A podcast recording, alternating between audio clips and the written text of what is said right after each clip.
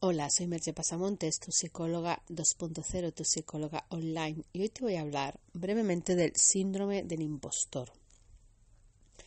El síndrome del impostor es esa creencia que algunas personas tienen de no ser merecedoras de sus éxitos y reconocimientos. Suelen ser en general personas perfeccionistas y muy autoexigentes que creen que aquello que han obtenido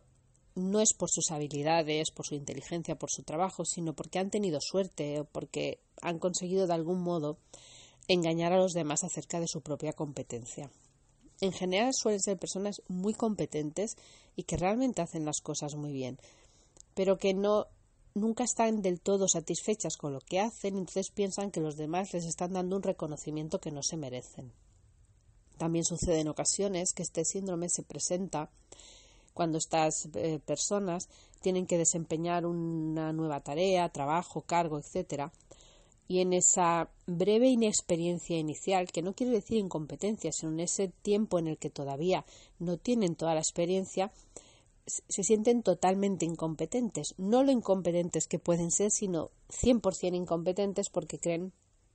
que deberían hacerlo perfectamente, aun sin haberse dado ni siquiera tiempo a aprender las poquitas cosas que igual les faltan para poder desempeñar ese cargo. Porque como bien es sabido, no nacemos enseñados y si tú haces un cambio de puesto, de trabajo o de posición o entras en,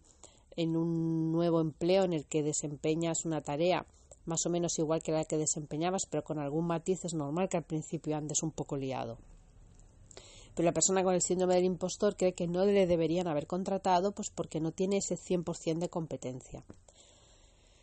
una persona que no padeciera ese síndrome, eh, o sea, una persona que no tenga este problema, considerará normal pues que estará un 80 o un 90% del rendimiento hasta que aprenda todas las particularidades de su nuevo puesto o de su nuevo trabajo, pero la persona con síndrome del impostor ese lapso de tiempo le resultará muy difícil. También es verdad que socialmente de alguna manera a veces se fomenta esto, como por ejemplo cuando en los trabajos pues te piden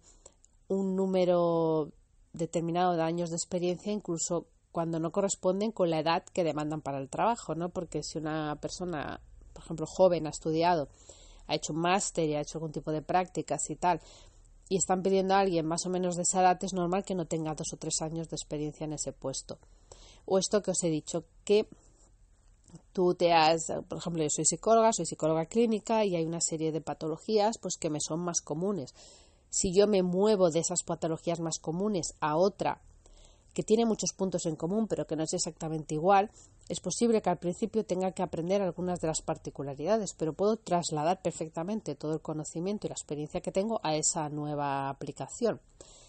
¿Qué sucede? Que muchas veces si no eres experto en esa aplicación en concreto ya no te contratan. Y entonces esto también fomenta que se tenga más esa sensación de impostor, porque te pareciera que, ah, bueno, es que no soy especialista en esto, ya, bueno, lo soy a un 80%, a un 85%, y me falta el 15% de una serie de